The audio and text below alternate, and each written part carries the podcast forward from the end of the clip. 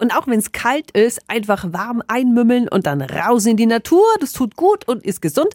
Und wenn Sie ein bisschen weiter rausfahren wollen zum Spazierengehen in der fränkischen Schweiz, da gibt's gerade ein wunderschönes Naturschauspiel. Ganz, ganz große Eiszapfen.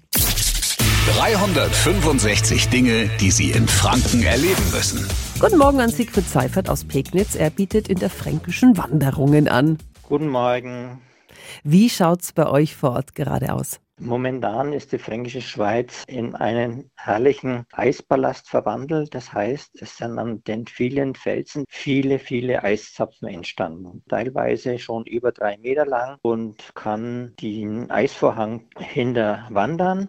Und das ist natürlich wunderbar anzusehen. Drei Meter lange Eiszapfen. Voll schön. Wo gehen es am besten? Das ist in der nördlichen fränkischen Schweiz und da gibt es so einen Rundwanderweg über die Burg Rabenstein, das Schneiderloch, die Sophienhöhle. Geht ein bisschen rauf und runter, aber mit festen Wanderschuhen ist der gut zu laufen.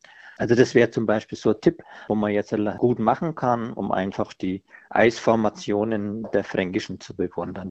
Schön. Eiszapfen Wunderland in der fränkischen Schweiz momentan. Die Infos finden Sie auch nochmal auf radiof.de.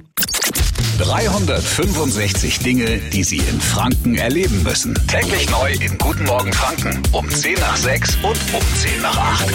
Radio F.